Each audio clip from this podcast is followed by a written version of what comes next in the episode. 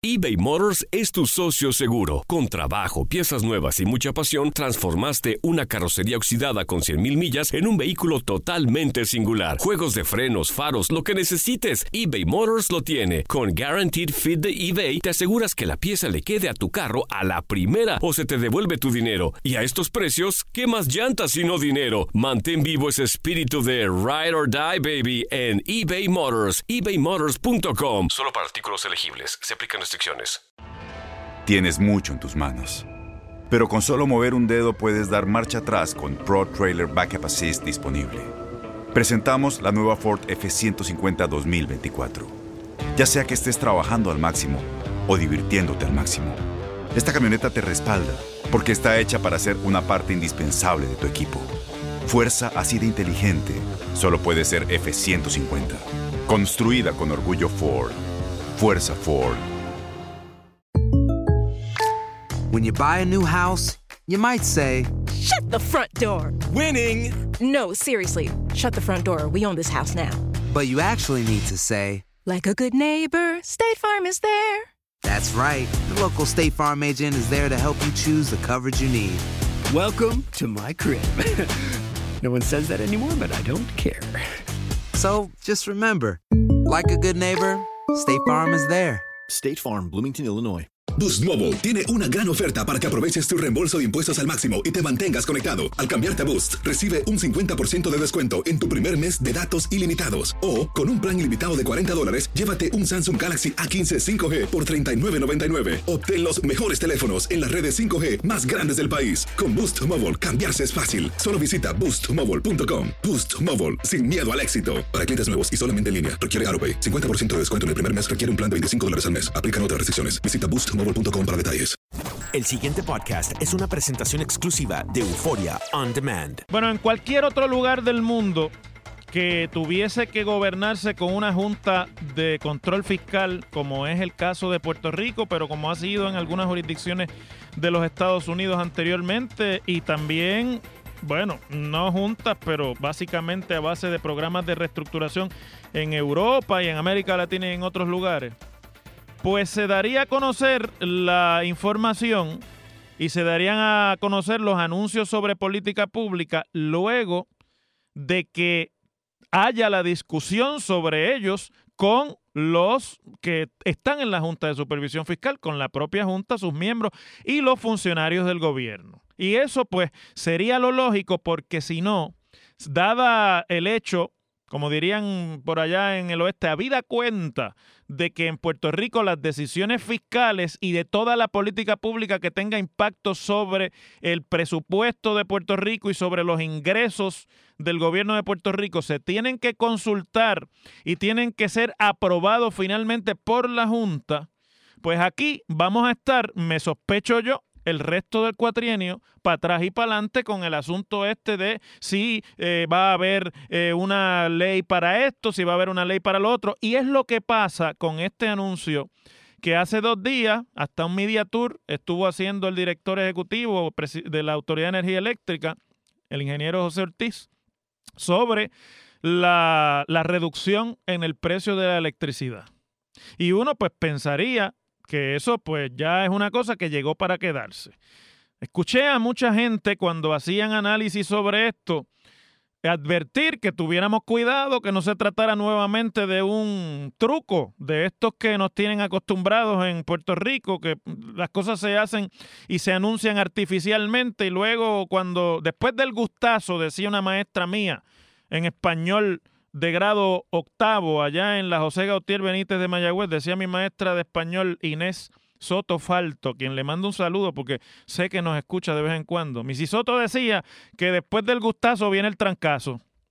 Y entonces en Puerto Rico muchas veces nos hacen estos anuncios y resulta que después no era tal y como nos lo habían anunciado. Bueno, pues mire, hoy, después que nos anunciaron que iba a bajar la electricidad en Puerto Rico, la Junta de Supervisión Fiscal sostiene que las afirmaciones que respaldan el anuncio de reducción de tarifas de la Autoridad de Energía Eléctrica son inconsistentes con la información y los datos que la Autoridad de Energía Eléctrica le ha proporcionado al organismo fiscal que tiene a su cargo las finanzas de la autoridad, porque la autoridad está acogida al capítulo 3 de la ley promesa, que es lo mismo que el proceso de quiebra. Y por lo tanto, todas las decisiones fiscales sobre la autoridad que son todas, vamos, tienen que pasar el sedazo de la autoridad. Bueno, pues según la Junta, lo, del lo de la reducción en tarifa es contrario a la información sobre la liquidez, gastos operativos,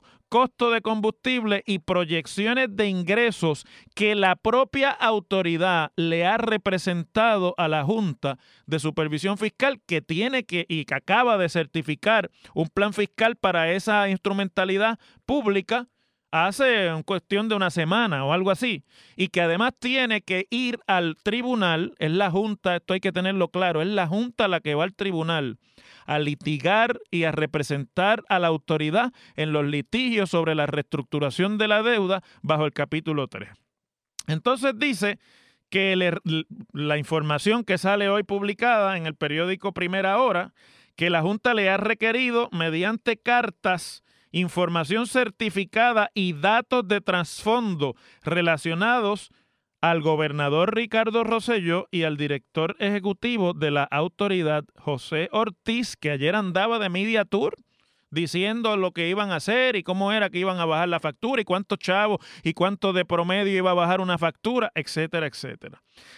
Eh, se supone que la autoridad, o sea, según la información que la autoridad dio, las tarifas se van a reducir este mes entre aproximadamente 3.5 centavos y 3.9 centavos por kilovatio. Escuché a Ortiz decir que eso era, podía ser hasta 30 pesos en la factura de, una, de un tipo de eh, cliente o abonado promedio, que también va a aplicar, según ellos anunciaron, a las facturas comerciales. Es decir, que no solamente a los abonados residenciales, sino también a los abonados de eh, comercios comerciales en Puerto Rico.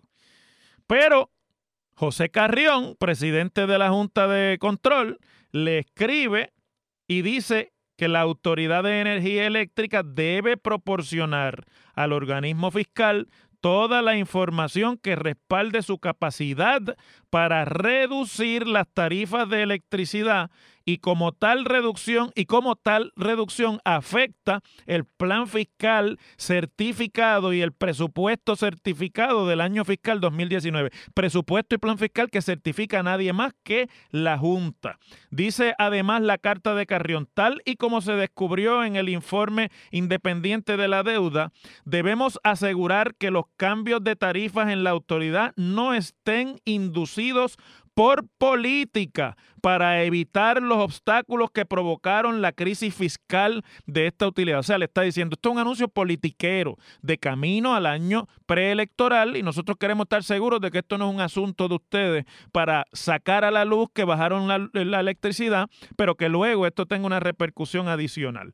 Y de acuerdo a no solamente la Junta, sino también la, la, información y las cartas que se han estado circulando por el Congreso y por el Comité de Recursos Naturales y por todos los que han estado tratando de meter la cuchara en el proceso de reestructuración de deuda de la autoridad, la reducción de tarifas tendría un impacto directo en las proyecciones de ingresos. ¿Qué pasa?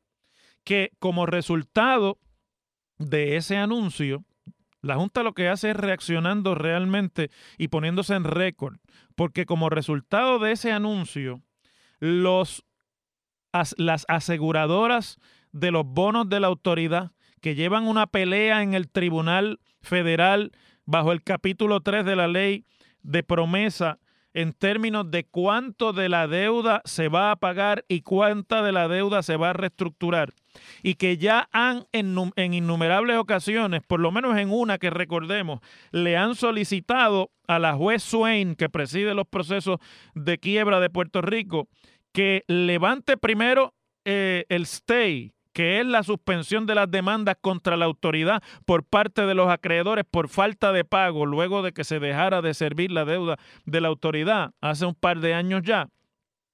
Y al mismo tiempo han planteado que las operaciones de la autoridad están intervenidas políticamente, o sea que las decisiones se toman por razones político-partidistas y no por razones gerenciales, han vuelto nuevamente al tribunal y han vuelto nuevamente con la moción prácticamente repetida de que se levante el stay y de que además de que se suspenda, o sea, se le empieza a pagar y no y se levante la suspensión de los pagos, se le nombre un síndico un síndico por el tribunal a la autoridad de manera que las decisiones tengan que pasar por el sedazo del síndico. Entonces, yo por eso es que les traigo al inicio de toda esta discusión el asunto de si nosotros nos vamos a pasar el resto de esta administración y de las que vengan en este TGMNG que no es otra cosa que la pelea de lo político versus lo administrativo y gubernamental. La realidad no nos podemos seguir haciendo aquí papelillos, haciéndonos rolos, ¿verdad? Aquí hay una realidad. Esta junta está eh, instituida en Puerto Rico y es la que tiene la palabra final sobre los presupuestos y sobre los planes fiscales del gobierno central y de muchas de las eh, corporaciones públicas, la más importante de las cuales y la que ha estado en la palestra internacional, especialmente en los Estados Unidos, por mala administración, corrupción y por falta de recursos, es esta, es la autoridad de energía, de energía eléctrica. Entonces, nosotros nos vamos a pasar el resto de esta administración haciendo anuncios el gobierno por un lado, cada vez que se le ocurra que eso es simpático, porque necesitan llenar unas realidades políticas, mientras que entonces al reverso de esa ecuación vamos a tener a la Junta escribiendo continuamente, mire, eso no va. Eso no va porque nosotros no tenemos información suficiente, no hay argumentos suficientes que nos convenzan de que se puede autorizar tal cambio en la política de tarifas o en la política económica o en la política presupuestaria y por lo tanto nosotros lo vamos a prohibir. Y mire, estemos o no de acuerdo con promesa, hasta ahora todas las veces que ha ido el gobierno a pedir que le quiten de encima a la Junta, la contestación ha sido que la Junta es la Junta y que es la que tiene la última palabra en cuanto a lo fiscal y presupuestario en el gobierno de Puerto Rico. Entonces, no podemos seguir en este TGMNG porque esto tiene el efecto, primero, de engañar al pueblo puertorriqueño. Lo mismo va a pasar con lo de los peajes, se lo, se lo adelanto desde ahora con lo de la eliminación de las multas de peaje, engañando vilmente a la gente. En algún momento el electorado se va a dar cuenta de que esto es un cuento de pitcher y catcher para unos quedar bien y que los otros sean los malos de la película. Pero en el camino no cambia nada, que es lo que de verdad nos importa a nosotros. Y en segundo lugar, y con mayor eh, realidad y con, y con peor daño para el futuro de Puerto Rico, estos tejemenejes públicos, estas peleas entre la Junta, entre el gobierno, tienen un efecto directo sobre la discusión que es diaria de cómo se va a reestructurar la deuda de Puerto Rico ante un tribunal. Entonces el gobierno de Puerto Rico, Cristian Sobrino, reacciona diciendo que es el representante del gobernador ante la Junta, que eh, está eh, decepcionado con la demanda de las aseguradoras que vuelven nuevamente a repetir los mismos argumentos que ya la propia juez Swain le ha, le ha desestimado a las aseguradoras en términos de decirle no te voy a levantar ni el stay, ni voy tampoco a nombrar un síndico, porque la autoridad tiene que reestructurarse. Pero cuando la jueza dice eso, no está hablando de la dirección de la autoridad, está hablando de la Junta y del control que tiene la Junta sobre las operaciones de la, de la autoridad, por lo menos en el plano de lo que es fiscal, de la aprobación de los presupuestos.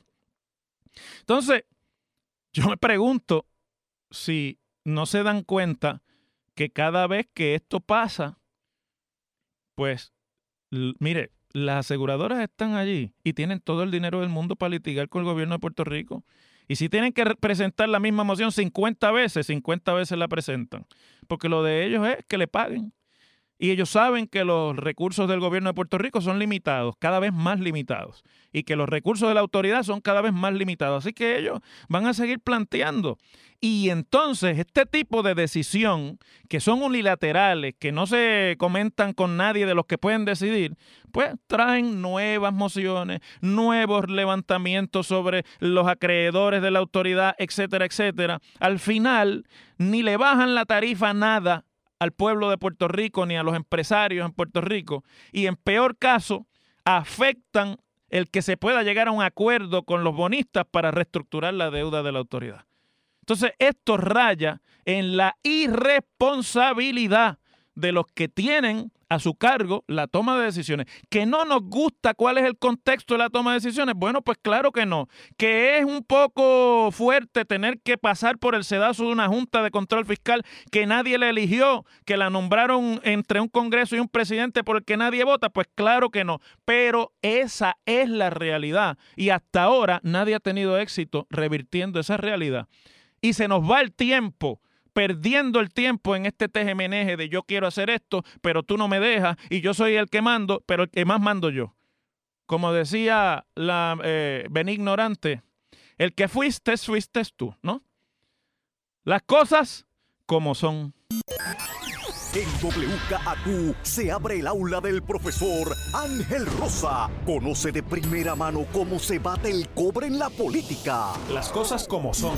Profesor Ángel Rosa en WKAQ. Hay otro asunto aquí que es verdaderamente preocupante. Lo traíamos ayer al programa, pero ha sido tema de discusión en prácticamente todos los programas de análisis político y de comentario desde bueno, desde antes de ayer para acá, que es el asunto del cierre de los cuarteles de la policía en términos de la reducción de la presencia de los destacamentos de policía en varias áreas de Puerto Rico. Ayer comentábamos en este programa cómo ya levantaban la voz algunos líderes regionales en Puerto Rico. Principalmente hablábamos ayer del alcalde de Cuamo, que hablaba del cierre de un cuartel eh, en uno de los, de, los, de los sectores de Cuamo, al que se le unía también el legislador de ese distrito, que no es del mismo partido que el alcalde. El alcalde es popular, el legislador es PNP.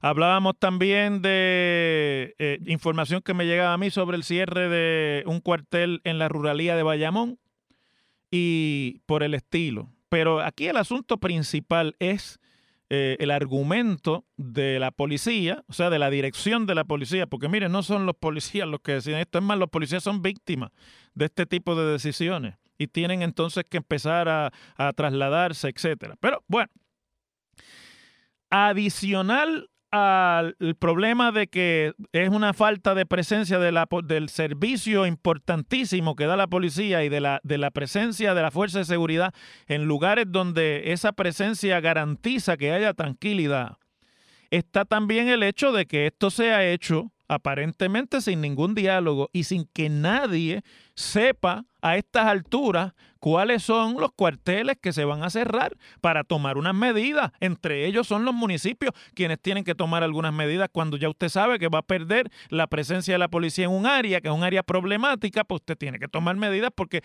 en gran parte la calidad de vida en esos municipios depende de los propios municipios. Bueno, pues mire, hoy sale a la luz que los municipios de Arecibo, Trujillo Alto, Carolina, Atillo y San Germán también figuran en la lista de pueblos que van a ser afectados por los cierres de los cuarteles de la policía y que ya los jefes de esas áreas le han comunicado el cierre, no es que le están consultando ni le están tomando pareceres, sino que le han comunicado el cierre a los alcaldes de esos pueblos.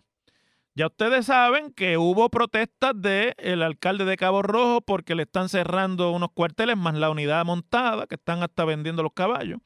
En Cuamo, y a esto se añaden también los alcaldes de, de estos pueblos, porque, por ejemplo, los cuarteles de Carolina Oeste, Trujillo Alto Norte, Sabana Hoyos, el destacamento de Rosario, en San Germán, allá en el, en el barrio El Rosario de San Germán, eh, y también la posibilidad de que ocurra lo mismo con el cuartel de tránsito de y en Atillo están en la lista de los que se van a cerrar. La policía dice que esto es un asunto de la reforma de la policía, que tiene que ver con una serie de recomendaciones que le ha hecho en el plan de asignación de personal y recursos una empresa que se llama Visión eh, vision to action. No, en vez de to, que, es un artículo en inglés, TO, ¿verdad?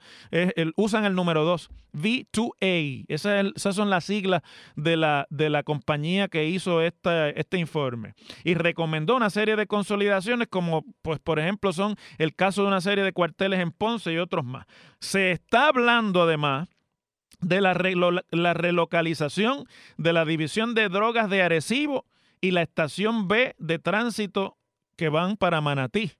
La fusión de las administraciones de los cuerpos de investigación criminal de Vega Baja y Bayamón, o sea que me imagino que pondrán el de Vega Baja en Bayamón, y la relocalización de la división de drogas y de vehículos hurtados de Vega Baja a Bayamón. Es curioso, póngale color político aquí a estos municipios y a los movimientos de estos municipios para que usted vea qué es lo que está pasando en realidad.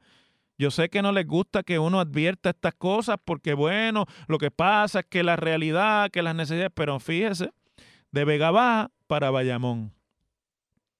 ¿Mm? Qué curioso.